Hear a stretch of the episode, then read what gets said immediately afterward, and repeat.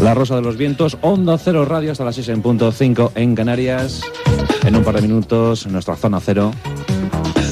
Hoy con música, literatura, pintura inspiradas desde el más allá. Asunto apasionante, curioso. Y escucharemos, escucharemos esas supuestas músicas inspiradas por los supuestos espíritus de Mozart, Liszt. Lo contaremos en la zona cero con Jesús Callejo, con Carlos Canales, Juan Ignacio Cuesta también. Música, literatura, pintura, las artes transmitidas desde el más allá. Una suposición ensoñadora, una suposición que nos hace pensar en las diferentes posibilidades que todavía podemos escrutar en este mundo del misterio. Jesús Callejo, buenas noches. Hola, buenas noches. ¿Qué tal, Carlos Canales? Hola, buenas noches. ¿Qué tal, Juan Ignacio Cuesta? Hola, buenas noches. ¿Qué tal, cómo está, profesor Bacterio? Aquí estamos. bueno, pues decíamos, Jesús, que vamos a hablar de literatura, vamos a hablar de pintura, vamos a hablar de música. Y, Vamos a hablar de manifestaciones artísticas. ¿eh? Inspirado desde el más allá. Desde el más allá. Parece ser que muchos artistas se empeñan en no dejar su actividad creativa, ¿no? Incluso después de muerto y transmiten muchos de esos conocimientos pues a, las personas que pueden transmitir lo que son medios, son personas humanas a través de, estos distintos, de estas distintas posibilidades que ofrece el más allá, si hemos de creer en esa transcomunicación no solo instrumental, porque en este caso no serían instrumentos, pero sí esta transcomunicación mediúnica. Y los resultados, desde luego, son sorprendentes en los tres campos que acabas de citar, en la literatura, en la pintura y en la música, porque las obras que nos han dejado estos medios, desde luego, eh, analizadas por los expertos en esos distintos campos artísticos, pues dejan bien a las claras patente de que eh, eh, tanto el método, el estilo, en fin, la, estructura, pues encaja mucho con los artistas que se suponen que están detrás inspirando a estos medios, ¿no? Entonces, desde luego es un campo creativo para investigar, porque de ser así, si se, alguna vez se comprobara esta autenticidad, pues eh, ni más ni menos estaríamos hablando pues de un Charles Dickens o por ejemplo de un Beethoven o de un Franz Liszt que estarían componiendo sus obras desde el más allá. Bueno, pero vamos, efectivamente, Carlos, vamos a casos concretos. Bueno, eh, como vamos a tocar tanto literatura como música como pintura, eh, antes quiero, bueno, vamos, a tener un caso concreto, pero ahora los oyentes estarán extrañados y dirán, bueno, ¿cómo sabe la gente que se trata de una inspiración mediúnica? ¿Simplemente porque lo dice el medium y nosotros vamos y nos lo creemos? ¿O es que existe algo que demuestre que eso es así?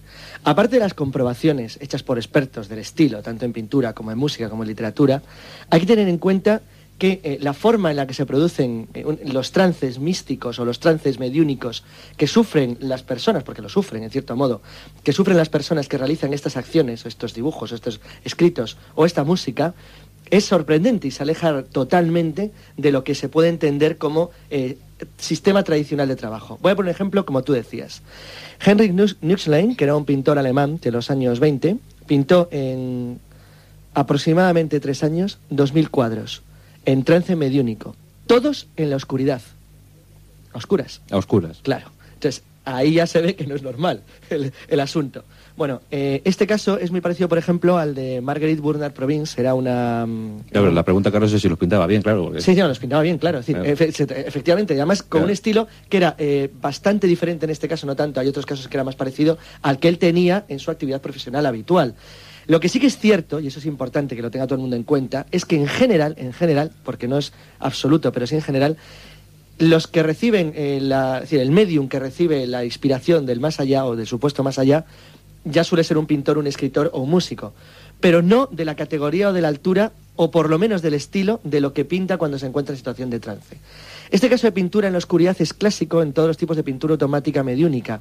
Porque, eh, claro, si no dirían, bueno, acoge tranquilamente y se pone a imitar un cuadro como, hmm. como hacen tantos imitadores de, pintura. Pero lo que estamos diciendo es que el. Exacto, son situaciones de trance. El supuesto espíritu elige un medium que ya, es, ya aplicado en ese, Es un instrumento, es decir, lo que pasa es que, como decía muy bien Jesús, aquí el instrumento no es un ordenador, un televisor o una grabadora, sino que el instrumento son las manos eh, de una persona o su cerebro. Es decir, es una persona el que está haciendo el instrumento de la creación, en este caso artística. Y lo sorprendente es que lo hace en una situación de trance a altísima velocidad y en condiciones de aparente imposibilidad decir, eso es lo que hace que esto sea un factor separado. Dos condiciones muy claras. Primero, que lo suele realizar en la oscuridad, cuando estamos hablando de, cuadros, y después en un tiempo récord. Un pintor, en sus condiciones normales, no tardaría pues 30 segundos, un minuto, un minuto y medio, que es lo que está tardando, por ejemplo, Gaspareto, del que hablaremos ahora, pues en sus más de 15.000 cuadros que ha realizado hasta el momento. Por lo tanto, ya se dan dos factores, por supuesto, a tener en cuenta donde ya hay cierta normalidad en el proceso creativo. Bueno, pero la gente seguro que quiere escuchar algo práctico y, y eso es la música. Escuchemos este, este fragmento musical.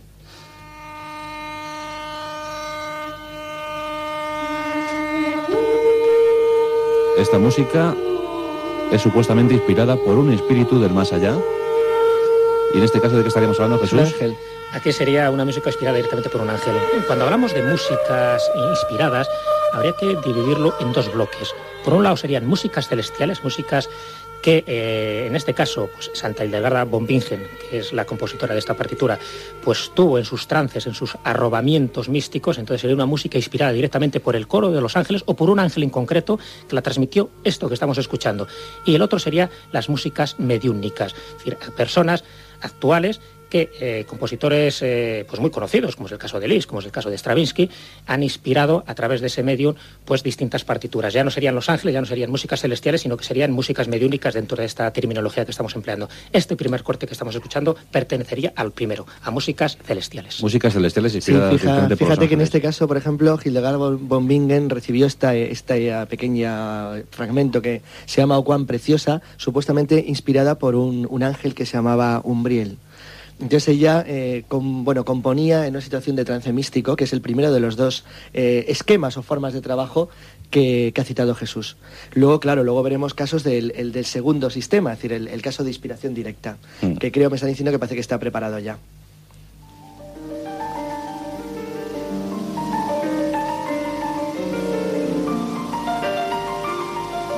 Será un caso de inspiración directa. Sí, esto es Rosemary Brown, ¿no? Sí, sería Rosemary Brown. Eh, con una música compuesta por Fran Lis desde el más allá, si hemos de creer las aseveraciones de esta vidente inglesa, de Rosemary Brown. ¿Qué sabemos de Rosemary Brown para todos los oyentes?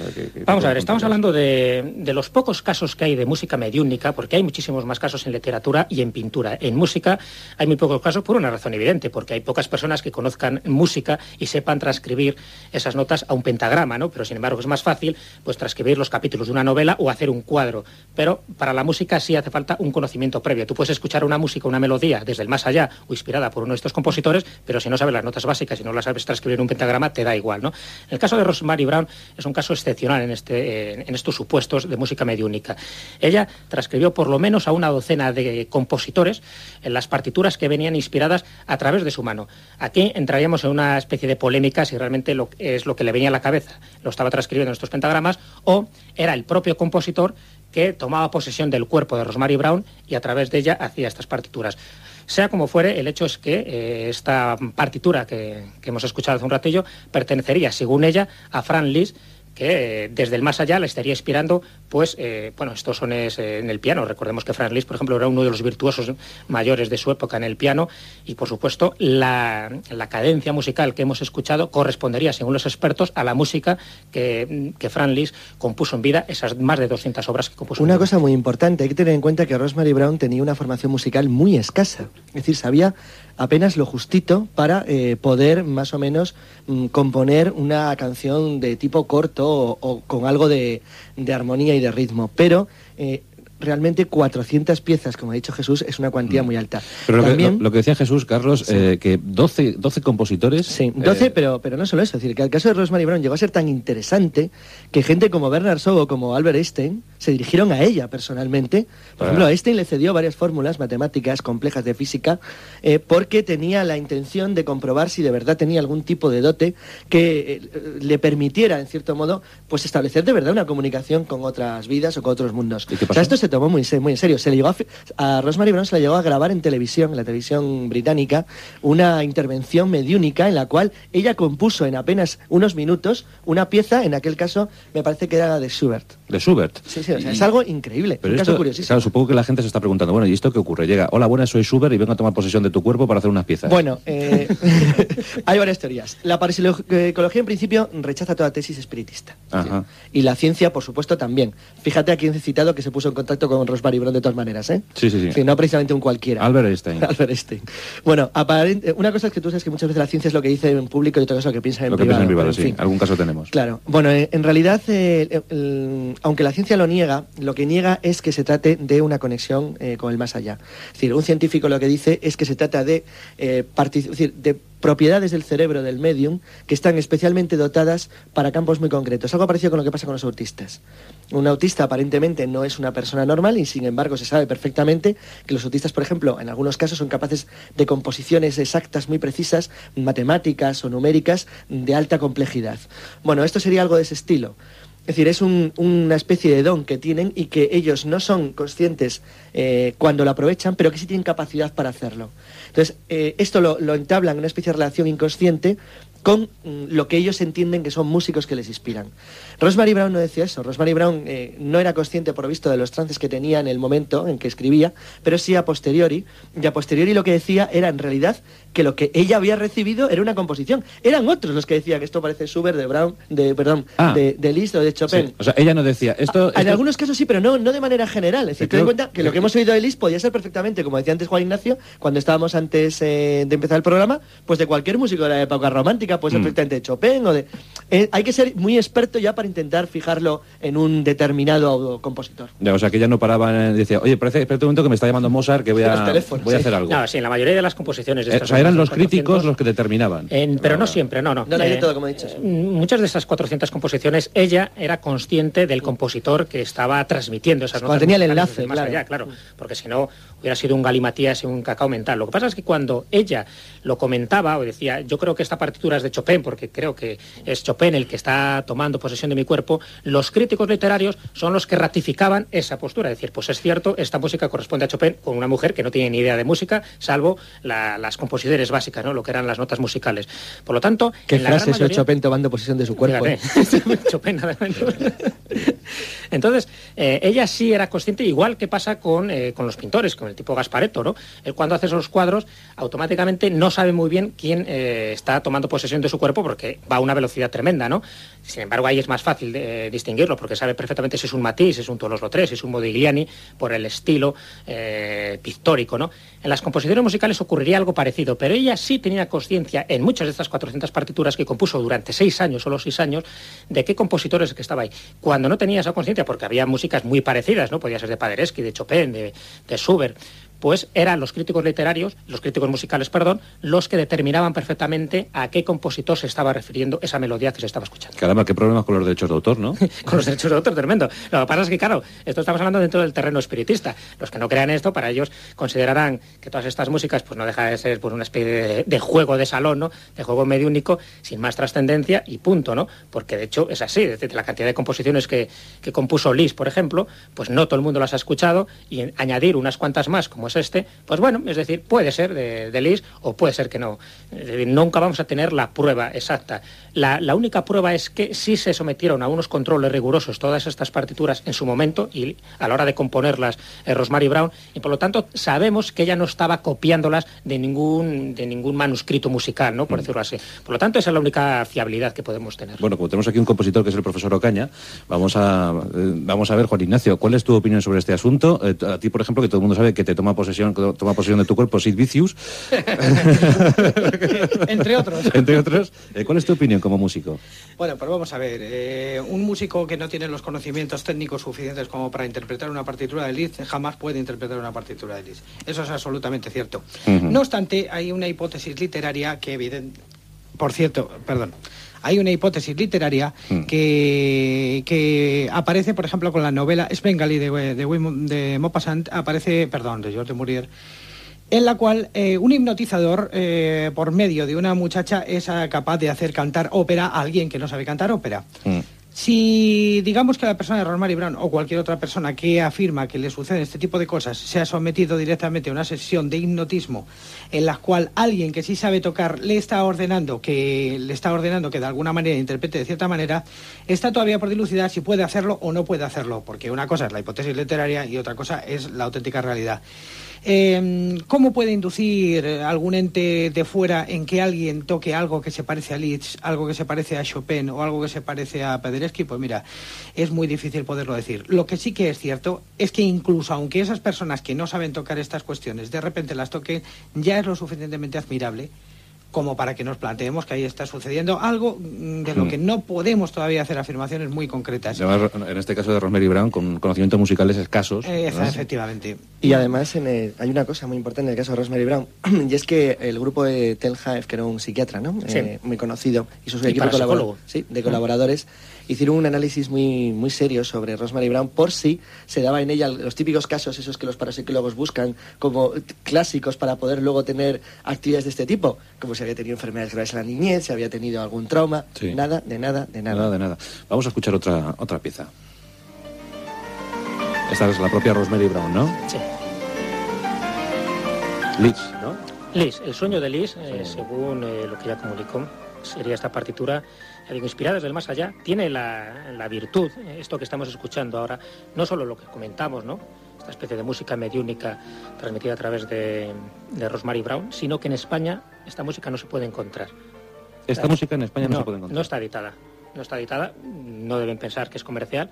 A lo mejor a partir de, de este programa sí considerarán que es comercial. Pero de los dos LPs que publicó Rosemary Brown por la compañía, por el sello de Phyllis, el- los dos están editados en Inglaterra y en Estados Unidos. Pero aquí, por lo menos que yo sepa, en España no hay ninguna copia, salvo este tipo de, de copias que nos han, nos han pasado pues amigos como Manuel Berrocal, ¿no? Eh, dentro de miembro de la Sociedad Española de Parapsicología, porque si no, no hay posibilidad de comprarla. Así que ya anunciamos a los oyentes que no se vayan a una gran superficie a buscar este tipo de música porque no se puede encontrar, con lo cual es otro añ- valor añadido que tiene Rosemary. el corte me da el último hit de Rosemary Brown. Mira, eh, perdón, de Rosemary Marrón. ah, se refiere usted al último de Leeds, ¿no? Tome. Efectivamente. Eh, Porque esto generará frustración, ¿no? Porque al final ella está interpretando al piano, pero claro, pensará, ¿soy yo? ¿Son mis manos o son las de...? Claro, eh, a ella era una frustración. Bueno, ella no tanto, porque ella estaba convencida de, de lo que ocurría. Eh, la frustración se la daba a todos los demás que no eran capaces de componer esto y veían que eh, Rosemary Brown, que en teoría no tenía una formación adecuada, pues hacía unas composiciones Hmm. fantásticas. ¿Empezó joven a componer? Creo que sí, ¿no? De muy, de, muy jovencita. Sí, sí. Empezó, bueno, los conocimientos musicales los tuvo desde el primer momento, vamos, eh, una- las nociones básicas, ¿no? Pero eh, no se sabe, o por lo menos no tenemos el dato, se sabe que compuso muy joven y que las composiciones duraron exclusivamente seis años. A partir de los seis años, esta, este hilo, ¿no? esta telepatía con el infinito, como lo denominaba Jacques Berger cuando se hablaba de todas estas comunicaciones artísticas desde el más allá, pues eh, desaparecieron. Es como si dejara ya de ser un medio, no interesaba, por la razón que fuera, y, y su actividad creativa solo duró esos seis años de su vida. Seis años. Seis años. Y a Y los seis- 400 partituras de una docena de compositores. Compuestas en, en seis años. Sí. ¿Y cuántos compositores anónimos habrá conectando con el más allá? Pues afortunadamente iba a decir pocos porque si no sería un subgénero ya el de compositores del más allá, habría colecciones en las tiendas. No, hay pocos. eh. Obviamente se trata de un asunto muy raro, muy poco estudiado todavía, y eso que curiosamente como es, se trata de casos muy públicos, cuando salen a la luz, y luego comentaremos algo de Gaspareto, por ejemplo, son no solo comentados, sino que llaman eh, excesivamente incluso la atención. Mm. Estaba pensando ahora también, antes de oír algún caso como el de otra música más de Hildegarda von Bingen, que estábamos hablando de la distancia. Hildegarda von Bingen, me acaba de decir Juan Ignacio, murió en 1150. Y cuando, Aproximadamente. cuando se oiga la música, cuando escuchen, luego, aunque está tocada y actualizada, verán la rareza de la música teóricamente inspirada, en este caso, por el ángel Umbrien, ¿no? Me parece lo que vamos a ir a contar. sea, esta música de Hildegarda, de San Hildegarda, está inspirada en el siglo XII, a principios del siglo XII. Exacto. Efectivamente. Bueno, murió, eh, os corrijo, murió exactamente el 17 de noviembre de Toma ya. 1179. Eso es, Bueno, bueno, yo dije aproximadamente porque no, tenía datos. digo porque siempre habrá un oyente que nos llamará diciendo. O sea que No, no, pero que es a principios del siglo XII, sino como ves ya Sí. bien entrado. ¿Sabe- ¿Se sabe si, Fijaros- si murió por la mañana o por la tarde? Por la No noche, un pero- domingo por la noche, seguro. Fijaros, fijaros la música, la música ahora teóricamente inspirada por un ángel. Fijaros qué cosa más rara.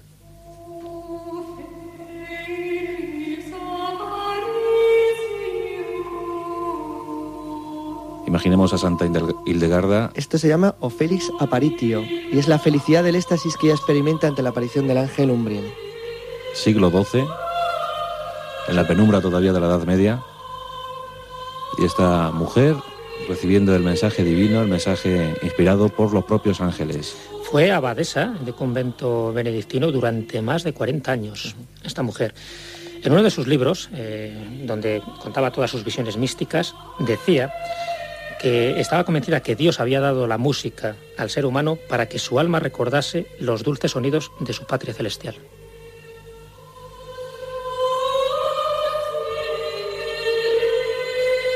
Claro, estos asuntos de, de- de los mediums recibiendo mensajes musicales de- del más allá nos pone el corazón en un puño, Carlos, porque claro, Claro. eh, si Schubert, si Chopin, si Mozart Sí. son conscientes de sí mismos, ¿no? Tienen Sí, conciencia claro, sobre pero, sí mismos. Pero fíjate lo que ha dicho antes Jesús. ¿Y cuando se corta el hilo qué? Eh, pero, Porque- ya, pero se supone que en el más allá dice, eh, yo soy Schubert. Eh, sí, ¿no? Sí, pero eh, además es muy interesante porque en el caso de la música hay una gran personalización, incluso fíjate. Sí, pero lo de la reencarnación se nos viene abajo. Mm, No, no exactamente. Es decir, no exactamente. Bueno, en cualquier caso, eh, estamos en España, todo el mundo se declara católico, la Iglesia Católica no reconoce Pero- la reencarnación. Pero medio humanidad sí. Pero sí, manera manera sí, efectivamente. No, pero no se vendría abajo tampoco. No, no se viene abajo tampoco, porque no quiere decir que tengas que hacerlo de manera automática. Además, tampoco puedes Mm. estar ahí una temporada, se supone. Ah, bueno. No, lo curioso es que sería. eh, eh, esto se relacionaría más bien para algunos científicos que rechazan la hipótesis espiritista con el fenómeno Marconi. ¿Os acordáis, lo, os acordáis lo que hablamos de Marconi? Sí. Marconi decía que todas las, las palabras que se emiten en el mundo quedan de alguna manera en el éter esperando ser captadas por un elemento mecánico. Bueno, esto sería algo parecido a la teoría de los campos morfogénicos. Es decir, la capacidad de que los pensamientos de la gente quedaran flotando y pudieran ser captados en el pasado o en el futuro por otras personas. Y la música interpretada por la gente. Exacto. Lo que pasa que es que, claro, en el caso de Rosemary Brown había personalización, porque le decían que eran, que eran ellos. O eh, incluso en otros casos en los cuales el espíritu no se identifica como tal, hay uno muy conocido que es el de Jutta Kaiser, era una niña de 12 años que vivía en Bamberg, que- es decir, en, Alemania, y en 1930 mm, eh, se dedicó a hacer dibujos automáticos que imitaban el tema clásico de la antigua Persia y Egipto pero lo hacía en apenas segundos. Era capaz de hacer un dibujo de- de tipo de arte egipcio, por ejemplo, tipo 18 dinastía, en apenas tres minutos. Y Ya. lo hacía con 12 años, se lo hacía con una precisión total, en una situación de estesis místico absoluto. Entonces, le duró tampoco muy poco tiempo, o sea, al cabo de, de una cierta edad, perdió la capacidad de hacerlo. Pero durante el tiempo que lo hizo, fue un caso absolutamente sorprendente, bueno. porque no había ninguna relación cultural, ni ninguna relación de enseñanza, no había nada. Entonces son casos que, claro, cuando surgen, la ciencia lo estudia mucho porque llama la atención de una manera mm, mm, brutal. Dicen, ¿y esto Bueno. qué es? Pero de repente, paf, fuera, no hay nada. Bueno, ejemplos literarios, eh, tenemos algunos muy curiosos. Tú, por, por ejemplo, Jesús, que recibe los mensajes de Emilio Salgari eh, y de Julio Verne, eh, en tu Sí, libro me Fiestas llega- Sagradas. Me llegan ya deteriorados esos mensajes de Salgari, porque me llegan en su peor época y tengo que volver a reescribirlos prácticamente enteros. Pero, pero hay algo con Charles Dickens, ¿verdad? Sí, con Charles Dickens hay una historia muy curiosa, muy curiosa, y además es una novela que, eh, según mis últimos datos, se publicó aquí en España por una editorial catalana. Os cuento un poco la, historia. Eh, Charles Dickens, cuando muere, a los 76 años, si no recuerdo mal, pues deja inconclusa una, de sus novelas, la última novela que estaba escribiendo, que era El misterio de Edwin Drood. Había escrito 22 capítulos que había mandado por entregas para que se fueran publicando, pero eh, dos años antes este hombre ya, pues, bueno, pues no, no siguió con la novela hasta que murió de un de- derrame cerebral, ¿no? Eh, era una pena que quedara inconclusa porque tenía 22 capítulos, le faltaba muy poco ya para terminarla, y se cuenta que mm, desde el más allá, esos dos capítulos, o, los tres, no sé cuántos eran los finales, pues fueron eh, bueno, transcritos ¿no? por un medium porque era como si tuviera la necesidad de terminar este misterio de Edmund que así es como se titula la novela, y que quedó pues como una de esas obras inconclusas que tanto le fastidiaba porque era bastante perfeccionista dentro de sus, de sus obras literarias. ¿no? Y efectivamente, eh, ahí, bueno, pues todo ese relato de... Yo conozco por menos dos versiones de, de un medium, no recuerdo ahora el nombre, y de otro, de un artesano de Vermont, que los dos aseguraban haber canalizado estos últimos capítulos de Charles Dickens, eh, transcritos literalmente, y después publicados, publicados en Inglaterra, y la versión, una de las versiones de esas dos transcripciones literarias desde más allá, terminando la novela del misterio de Tundrot, es lo que publicó una editorial catalana. ¿no? no deja de ser sorprendente porque es de los casos así conocidos de un escritor pues de fama mundial, porque sí es frecuente la escritura automática eh, de personas que reciben mensajes, pero no de autores conocidos, sino, bueno, normalmente de entidades sobrenaturales que se identifican pues, con distintos nombres, muchas veces con nombres de extraterrestres, otras veces con entidades angélicas, pero no siempre con escritores eh, de raigambre, como puede ser el caso de Charles Dickens. ¿no? Esto es uno de los casos así como más llamativos y que se puede ver como las dos partes, ¿no? la parte que escribió en su vida humana y terrenal y la otra parte, el final de, de la obra, escrita desde, desde el más allá. Pero yo sigo pensando que, caramba, qué terrible eh, confusión a la hora de repartir los derechos de autor, ¿no? Dice, a ver, ¿qué, qué proporción le damos al escribano? Bueno, no? además en, en el tema de la literatura, Jesús acaba de decir, así, as- de pasada, uno de los puntos claves que ya tocaremos en otros programas, que es el tema de los libros revelados. Los libros revelados. Porque, eh, así como en la música o en la pintura, normalmente hay un caso muy conocido de un, de un pintor que dice recibir influencia de Dalí a través del más allá, ahora mismo, por poner un ejemplo cercano. Sí, ahora lo- lo- la actualidad es Dalí. Claro, no, eh, eh, claro, efectivamente. Es decir, que en el caso de la literatura es sorprendente porque es muy frecuente que la entidad o no se identifique o mienta directamente. Mm. Es decir, que adquiera otra supuesta personalidad. Eso es curiosísimo porque como la literatura tiene más influencia de lo que parece, algunas corrientes literarias parecen tener una fuerte inducción movida por eh, supuestas entidades que a través de otros escriben una serie de libros. Muchos de esas personas sí hacen público, el caso de, por ejemplo, de Helen Smith y sus obras marcianas, en las cuales ella decía que estaba inspirada desde el más allá, pero en otros casos, sin embargo, esa inducción no se dice.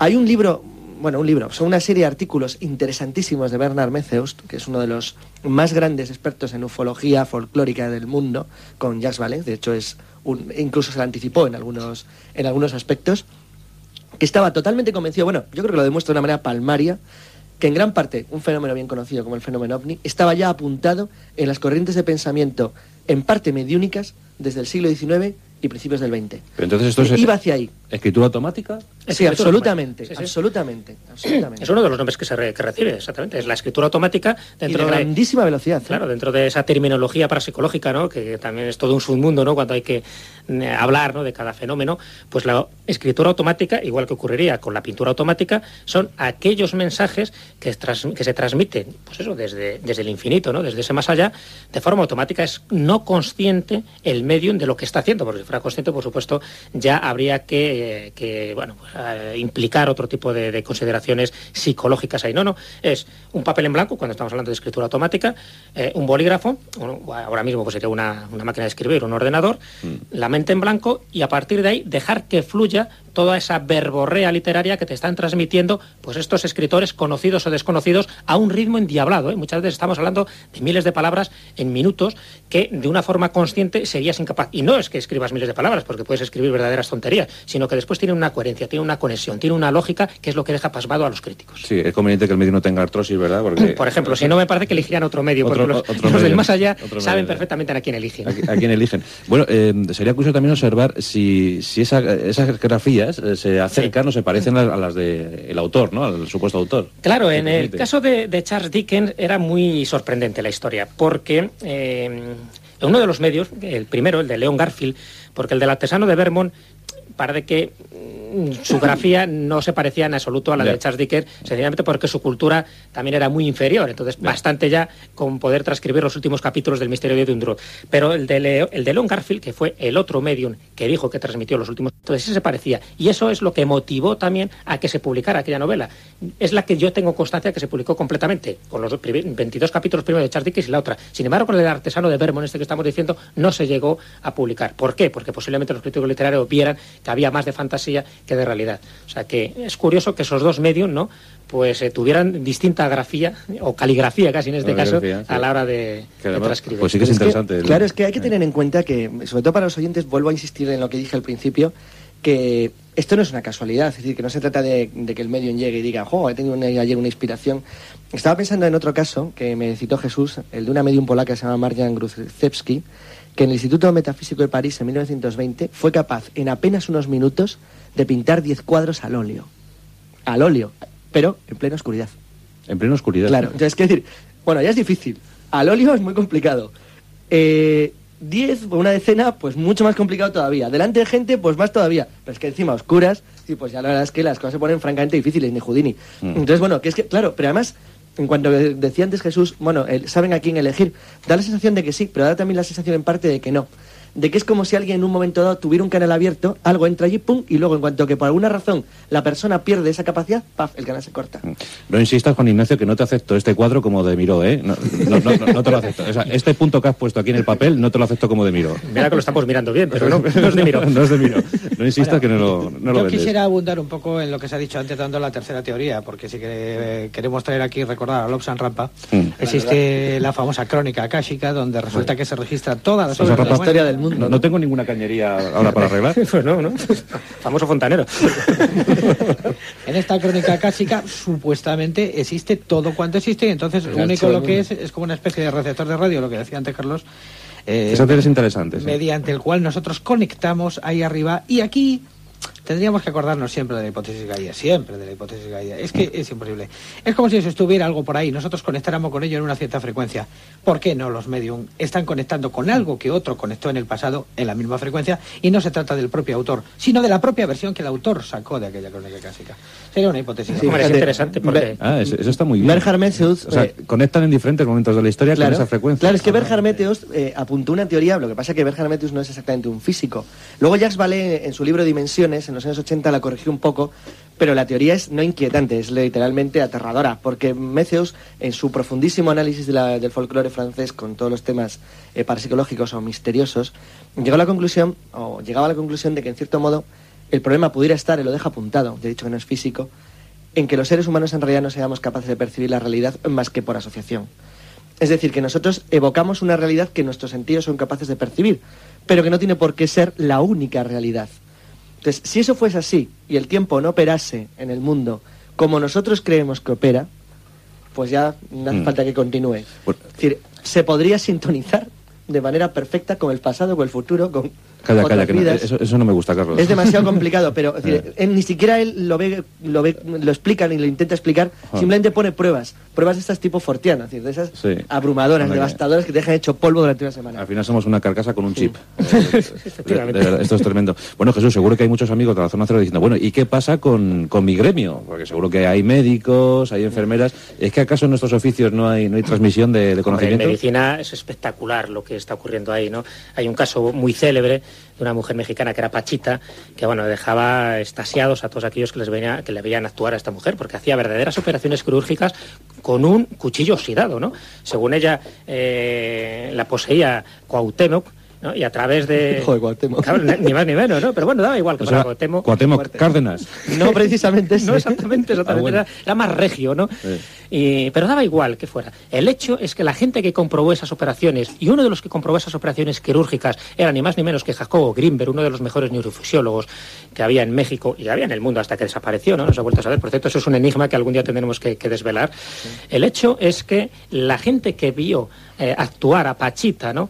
Que no lo hacía ella, porque era pues una campesina totalmente ignorante, y no lo digo de forma peyorativa, sino que no tenía ningún conocimiento médico, era asombroso. ¿Cómo podía abrir eh, al, eh, cuerpos humanos, ¿no? Con este cuchillo totalmente oxidado que ya de la infección tendrían que morir y no solo estirpaba el mal que, fuera, ¿no? Incluso pues, verdaderos tumores, sino que después se cerraba, cicatrizaba sin dejar ningún tipo de cicatriz. O sea, que era una forma milagrosa. Eh, ¿Qué ocurría? Según Greenberg, y yo estuve con él además charlando de este tema porque hice un curso con él, decía que manejaba lo que él decía la latis, una de las hipótesis más sorprendentes ¿no? y muy difícil de explicar. La latis era, manejaba el espacio temporal de tal manera que podía hacer este tipo de intervenciones que cualquier médico normal no lo podría hacer, de tal manera y con tal precisión desde luego que eso sí se puede calificar de milagro. Es decir, milagro porque ahora mismo la ciencia es incapaz de determinar las causas que generan esas operaciones y por supuesto los efectos eran espectaculares porque ahí estaban mujeres y hombres que entraban en un estado totalmente deprimente ¿no? y salían sin anestesia totalmente curados, además en un tiempo récord. ¿Qué ocurre allí? Pues no se sabe. El hecho es que lo de Pachita es un caso totalmente demostrado. El mismo Jacobo Greenberg escribió un libro contando todas sus experiencias, no lo que a él le decía, sino lo que él vivió. Y casos de estos ha habido otros dos en España y uno de ellos todavía en activo. ¿Todavía en activo? Sí. Bueno, no digamos ahora, ya dejaremos para un programa posterior. Eh. Exactamente, por eso es que lo de la medicina, por eso no lo Iba a deciros que, claro, que tocaremos, cuando toquemos el programa de la sincronicidad que estamos preparando, tocaremos casos de estos de otras profesiones y otras actividades. Sí. Porque hoy hemos cogido la literatura, la pintura y la, y, la música, porque son tres artes. Sí, pero ¿qué pasa con los periodistas, por ejemplo, no? Pues supongo que los periodistas también, pero la verdad es que hay casos increíbles de aprendizaje automático, inconsciente e inmediato, pues desde idiomas hasta pilotar aviones. Hay, y además registrados, anotados, estudiados y todos con una característica en común. Nadie tiene ni idea de por qué. O sea que esto, esto Carlos, de pensar o suponer que estas entidades operan sobre nosotros, nos deja un poco indefensos, ¿no? Mm, eh, sí, la verdad es que leyendo a Meceosto o a Ford es tremendo. la sensación que te da es una sensación de inseguridad terrible. Porque, claro, lo que te ponen son ejemplos de los que, claro, un científico diría, bueno, esta es la casualidad. Pero es que hay casualidades y casualidades. Ya, de verdad que cuando, eso, cuando hagamos el programa de sincronicidad, abierto ya a todo tipo de casualidades, curiosidades y extrañas coincidencias, pues bueno, van a ver los oyentes lo que es bueno, que se dice. Vamos a escuchar, vamos a escuchar otro, otro fragmento musical. Vamos a ir un Kirie de El Ilegal Bombing. Cuéntanos, Carlos. Bueno, esto se le inspiró en trance un, un ángel que se llamaba, me parece, Uriel, pero Juan Ignacio me está haciendo señas, debe saber más sobre el tema. El tema fundamentalmente eh, se refiere a la propia visión que ella tiene. De hecho dice, oh, excelsa visión. Eh, no, no, perdón, este era, perdón, este es el Este es el este ¿no? es el Kyrie, Este es perdón. Kyrie. Nos hemos equivocado con, justo con la anterior. Eh, no obstante, lo que sí que es cierto es que Hildegard von Bingen, y debemos decirlo aquí antes de que se nos vaya el programa, es uno de los personajes fundamentales en la estética de la Edad Media junto con Juan Duns Escoto. Ambos dos son los creadores del, de, digamos, este heliocentrismo, este estéticocentrismo medieval que lleva a estas músicas, que, lleva al, digamos, a la, a la, a la, máxima del canto gregoriano y que de alguna manera crean el campo abonado para que aparezca el gótico. Eh, estos dos personajes no están, a mi modo de entender, suficientemente bien estudiados, sobre todo Duns Escoto, y habría que profundizar más en su obra para ver si ellos llegaron a esta, digamos, eh, unicidad mística, tanto de Hildegard como de Juan Duns Escoto, mediante precisamente la tecnología que significó en este momento o la música o la armonía propia de la filosofía de, de Escoto. Eh, dos personajes muy interesantes. De todas formas, Jesús, tú y yo que quisimos ser monjes en nuestro día, ¿no? ahora nos, nos dedicamos a esto, pero qué maravilla de música, ¿eh? Qué Ven- maravilla, venga de donde venga. de- Desde luego, ya sabes que el canto gregoriano, con independencia de que esté inspirado por ángeles o no ángeles, es un tipo de música que ya te arroba, ¿no? Es una de esas músicas que eh, te produce estados alterados de conciencia, que también es interesante algún día tocar eso con profundidad, ¿no? Hay músicas que elevan el espíritu, hay músicas que te transmiten un poco ese tipo de mensaje celestial, que es lo que se intentaba transmitir con las músicas eh, medievales, para eh, crear una fe ma- mucho mayor, ¿no? Sabes que las músicas eran como instrumentos, igual que pasaba con las catedrales góticas, igual que pasaba con los rosetones, con la luz,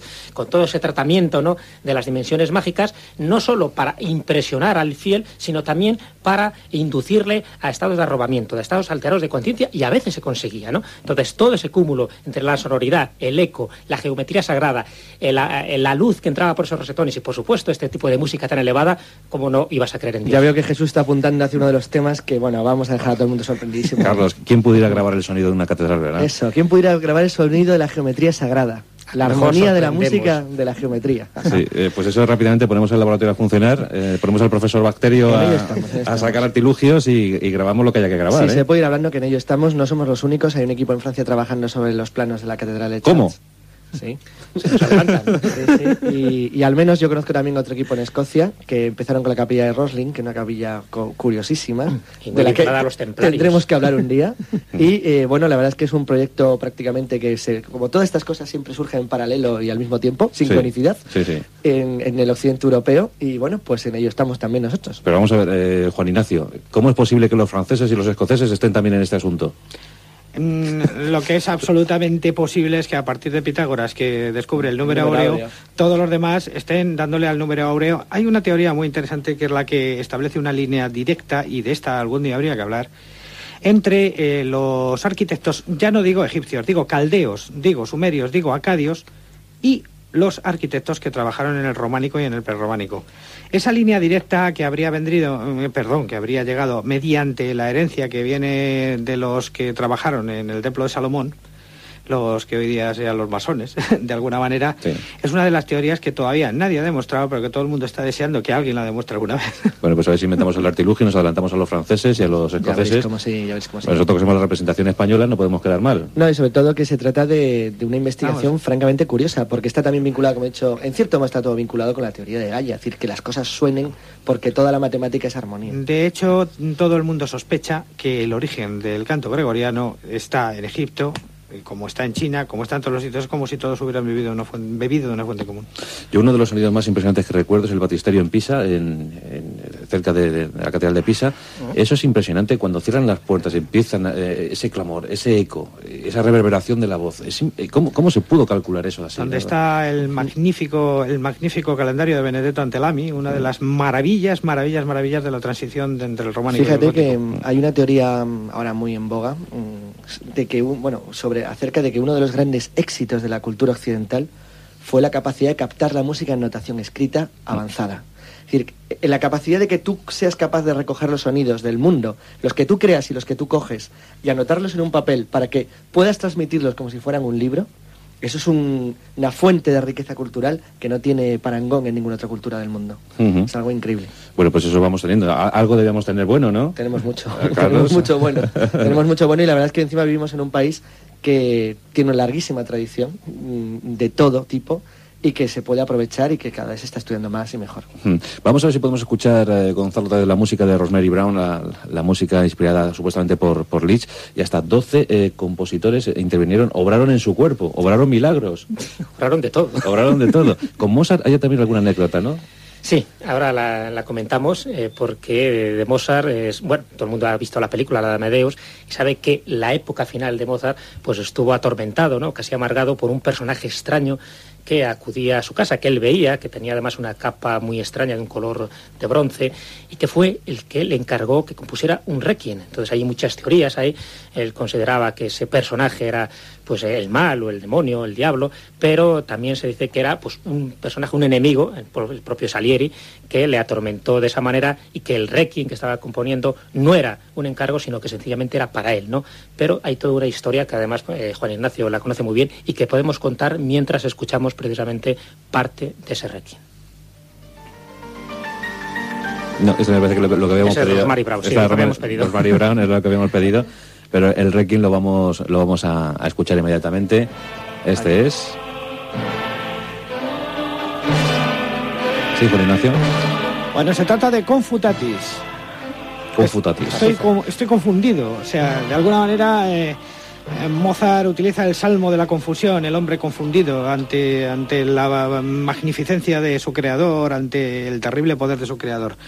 Eh, Mozart, en los últimos años de su vida, independiente de la hipótesis de Milos Forman y de su película Amadeus, eh, tenemos a eh, Giulio Confalonieri, que es un expertísimo, expertísimo musicólogo italiano, autor del libro Historia de la Música y sus compositores en cinco grandísimos tomos a los que dedicó prácticamente toda su vida y que además tiene un cierto prestigio porque en 1954 ya era profesor de canto en la Escala de Milán.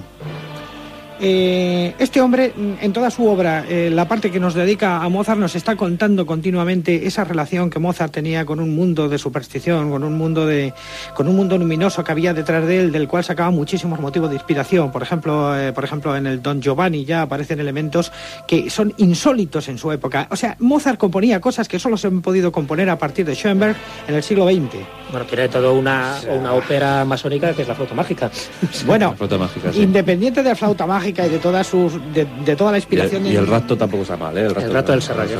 Efectivamente, pero es que hay obras de música, había obras de música de Mozart que solo son, eh, solo son comprensibles en base a las disonancias aparecidas a partir del dodecafonismo. O sea, hay piezas fundamentales, por ejemplo, el Tantum Ergo en Sacramento de la misa, creo que es de la coronación, que tiene unos acordes que, que, ha tenido que han tenido que llegar los, los digamos, los amberos, digo, quiero decir, los autores de bossa brasileños a crear acordes de ese estilo, porque son disonancias tremendas. Mm. Mozart fue no son un adelantado a su tiempo, no solo un niño prodigio, sino que fue un individuo que realmente no ha podido existir. O sea, es imposible que una persona haya llegado a lo que Mozart llegó en tan poquísimos años y con tantísima calidad. Que Mozart cogía cualquier cacharro que fiera con un agujero y hacía una sinfonía. Una sinfonía sí, sí, sí. Ahora, es curioso que Rosemary Brown nunca canalizó partituras de Mozart. Jamás. ¿Ah, no? no, no. No, pero además es curioso que eh, eh, en la mayor parte, bueno, hay alguna de Berlioz más moderna, pero en la mayor parte de la música de Rosemary Brown está centrada en el primer tercio del siglo XIX. es como si su canal orientara hacia la época de Schubert, Beethoven, Franz Liszt, Chopin, y se centró ahí básicamente. Y luego... ¿Wagner? ¿Wagner? No, no, llega Wagner. Ni, Berlioz es lo único más moderno que No, el compositor más moderno fue Stravinsky. Llegó a Stravinsky, fíjate, yo no sabía que había llegado a Stravinsky. pero, pero en cualquier caso se centra mucho en el primer tercio del XIX. Y no es porque precisamente tuviera un especial interés ya por la música romántica, ¿no? Que era lo que sintonizaba mejor. Es que Napoleón marcó mucho esa época, ¿eh? se, quedaron se, quedaron todos muy impresionados, no, consiguieron terminar las obras. Incluso en el más allá se quedaron... Fíjate Beethoven cómo le iba a componer aquella a Napoleón y tuvo que dejarlo. Y dice, mira, lo voy a dejar. y le voy a cambiar el nombre. Sí, pero en cualquier caso no le sirve nada, ¿eh? Creo que fue la heroica, ¿no? La, sí, la heroica. La heroica, Bueno, pues eh, esto parece Radio 2. Vamos. Ah, bueno, yo quisiera hacer un hito. Quisiera- Digresiones culturales. Sí. Quisiera hacer un último y pequeño aporte, eh, apunte sobre, sobre Mozart. Mm. Mozart fue el primer eh, autor que hizo algo que se parece a las modernas músicas fractales, con un dadito que se inventó, que lo tiraba sobre una mesita y entonces eh, mezclaba ritmos que obtenía lo de- aleatoriamente con notas que obtenía aleatoriamente. Esto ya lo había copiado de Baje, eso también hay que Sí, decirlo. bueno, o sea, ¿cómo-. ¿Que tiraba un dadito? Sí, bueno, estas composiciones que creaba de esta manera se pueden leer al derecho y al revés. Y son canciones completamente, temas completamente distintos, perfectamente acordadas. es que es acordados. imposible. Es decir, no, un ordenador tardaría años. O sea, estamos hablando de Mozart, estamos hablando de... Wolfgang Amadeo Mozart. Estamos hablando del 18, Sí. una cosa tranquila. No, de todas Estamos maneras, de un señor los- que tiraba un dadito y hacía unas composiciones que se podían leer igual del derecho que del revés. Exactamente. O sea, te- si tú coges ciertas partituras de Mozart y las pones al revés, tocas otro tema y perfectamente acordado. Qué barbaridad. Eso se llama repasar. repasar, pero no iba a decir que para que se. Que yo que me decir, tú, que. tú y yo que fuimos niños prodigio en su día, Carlos, Sí, yo pintaba oscuras. y no hemos, al óleo. y no hemos llegado a este asunto, ¿eh? Yo pintaba oscuras al óleo. Hombre, no llegué nunca al caso que he citado de Marian Gruzewski de pintar 10 cuadros al óleo oscuras en 5 minutos, pero bueno, estaba cerca, ¿eh? Bueno, que, cuántos prodigios, ¿no? Y- Sí, claro, es que se trata de prodigios absolutos posible, de la naturaleza que no hay forma humana de explicar. Es donde la ciencia se queda parada, se quedan mirando y dicen, bueno, pues muy bien, lo que usted quiera. Claro, es que llega un momento que es que pues te tienes que hallar. Por cierto, siempre se ha hablado mucho sobre la capacidad cerebral de Mozart, ¿no? Sí, pero ves, aquí entramos en el tema que yo hablaba antes de los autistas, es decir, cuando tú puedes tener tu, Mm. tu mente ultra preparada para algo y sin embargo no se sepa exactamente por qué. Eh, hablábamos al empezar que Mozart en, en Roma, en, en el Vaticano, estuvo presente en una audición de una música sacra que tenía guardada el Vaticano bajo pena de excomunión y amenaza de encarcelamiento a quien sacara una sola partitura allí o a quien la copiara. Entonces Mozart estuvo oyéndolo tranquilamente y cuando salió de allí, pues lo volvió a escribir entero y encima hizo algunas correcciones. Entonces, claro, es decir, los dejó, es, claro, es que te deja, dices, bueno, este hombre... y Bueno, es que pensaban que era jovencito. imposible que él se pudiera acordar. O sea, Claro, no, pero que casi- se acordó casi de tuvo un todo. serio problema con la ley porque Claro. pensaba que la había copiado. Claro, La se acordó absolutamente de todo. Encima eso lo mejoró porque había algunos defectillos y ya puestos a ello, Quizá lo lo, cambió más, un poco. quizá lo más sorprendente de todo es que todavía existe muchísima obra de Mozart que está por aparecer. Mm. ¿Qué ibas a contar, Jesús? antes? Sí, no, si queréis como un poco un dato de, de una teoría que, que anunció, vamos, o que puso sobre el tapete Juan Ignacio, que me parece interesantísima, que es lo de los registros acásicos, que en parte Sí, explicaría muchas de las cosas que estamos hablando hoy por la noche, ¿no? Los registros acásicos, que sería una especie de biblioteca invisible donde estaría contenido no solo el pasado, sino el presente y todo el futuro, ¿no? Entonces, hay muchas obras literarias, en este caso, que están escritas por inspiración, según sus autores, directa de estos registros acásicos, como si accedieran a un fichero infinito, ¿no? Esta telepatía con infinito que decía Jazz Berger, ¿no? Y una de esas autoras era Madame Blavatsky, que la conocéis, que era además la fundadora de la Sociedad Teosófica. Bueno, pues Madame Blavatsky, que escribió una obra monumental, que era La Doctrina Secreta, eh, tan absolutamente abrumadora en datos que a los propios científicos que había en aquella época le desbordaba, ¿no? Porque, por citar algunos datos, ella mencionaba hasta 1.500 obras que existían, pero que no había leído, y 3.000 que ella ni, ni conocía ni se pudo inventar y que transcribía datos exactos y, según ella, procedían directamente de los registros acásicos. Era tan monumental, estaba, estamos hablando del siglo XIX, que muchas de sus aportaciones científicas solo han podido ser entendidas ahora, en el siglo XX, y cito algunos casos para que veáis que estos registros acásicos funcionan por lo menos en mm, Madame Blavatsky y en la doctrina secreta. Ella habló de la magnetosfera y de los cinturones de radiaciones alrededor de la Tierra. Es cierto, porque son los cinturones Allen, Van Allen que se descubrieron en 1958. Hablaba de la materia de los cometas que no era que no es conocida por la física de su tiempo, y era cierto. Hablaba de que había un hilo de vida que pasa a través de las generaciones, cierto, es el hilo genético. Afirmaba que la Luna es más vieja que la Tierra, cierto, es algo que se ha demostrado hace poco. Escribe que sería posible reducir un ejército al estado del átomo cuando las fuerzas etéricas sean liberadas, es cierto, ahí tenemos el caso de Hiroshima.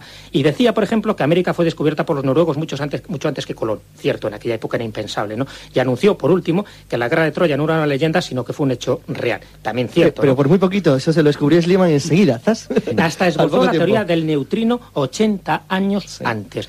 Por lo Pues tanto, casos como ¿qué explicación podemos dar? Los registros acásicos. Claro, bueno, luego está la de Meteus, es decir, que realmente eso, nosotros interpretemos la realidad por asociación y que el mundo no es exactamente como Sí. creemos que es. De todas formas, algún día hablaremos de Sleiman y cómo movía los tesoros de sitio. ¿eh? Se puede dedicar un programa a, la- a algunas cosillas de, de arqueología cambiada, falseada y... no, Troya precisamente estaba aquí, aquí. sí, Pero no, pero y lo cómo ha condicionado eso luego la, la arqueología seria de verdad. Es Ah. curioso, es decir, a veces una pequeña trampa ayuda a la investigación más que muchos esfuerzos. No, no, bien, bien. que además no hubo una Troya, sino siete Troyas. Siete menos Troyas. siete estratos sucesivos. Sí, pero eso no se lo vas a contar ahora a Sliman a su espíritu, porque te, le das un disgusto. Bueno, cuidado, que hemos enterado Sliman Bueno, seguro que lo además, yo admiro a una persona que para entender bien las cosas primero aprende sánscrito, griego, clásico y latín. Sí, sí. Desde luego sí. Eso, es cierto. Eso es cierto. Por Pero para entenderlo mejor. eh, ¿No devolvieron el tesoro los rusos al final? Pues yo creo que no. Yo creo que no. Y no lo van a hacer Ni además. lo van a devolver. Hoy, por, por cierto, 7 de noviembre saludamos a, a la Unión Soviética desde aquí, que es el aniversario de la revolución. Muy oportuno el comentario. Iba a decir que como se quedaron en el calendario antiguo, era de octubre. bueno, pues eh, Juan Ignacio, Jesús, eh, Carlos, que no son eh, quienes yo digo, sino son Juan Bravo, Padilla Maldonado. Yo soy primero, Carlos primero, y ahora les corto la cabeza. Que de comuneros. Pero tendremos nombre de calle. Señores, Pues hasta mañana con un asunto también curioso. Vamos a, vamos a intentar ofrecer a nuestros oyentes, los de la zona cero, las Stargate españolas. Las puertas dimensionales españolas, al parecer, se pueden localizar. Y de eso hablaremos mañana en la zona cero. Pero la Rosa de los Vientos continúa hasta las 6 en punto, 5 en Canarias. Gracias, Juan Ignacio. Gracias, Jesús. Gracias, Carlos. Mañana. Hasta la próxima interesante programa que hemos tenido hoy.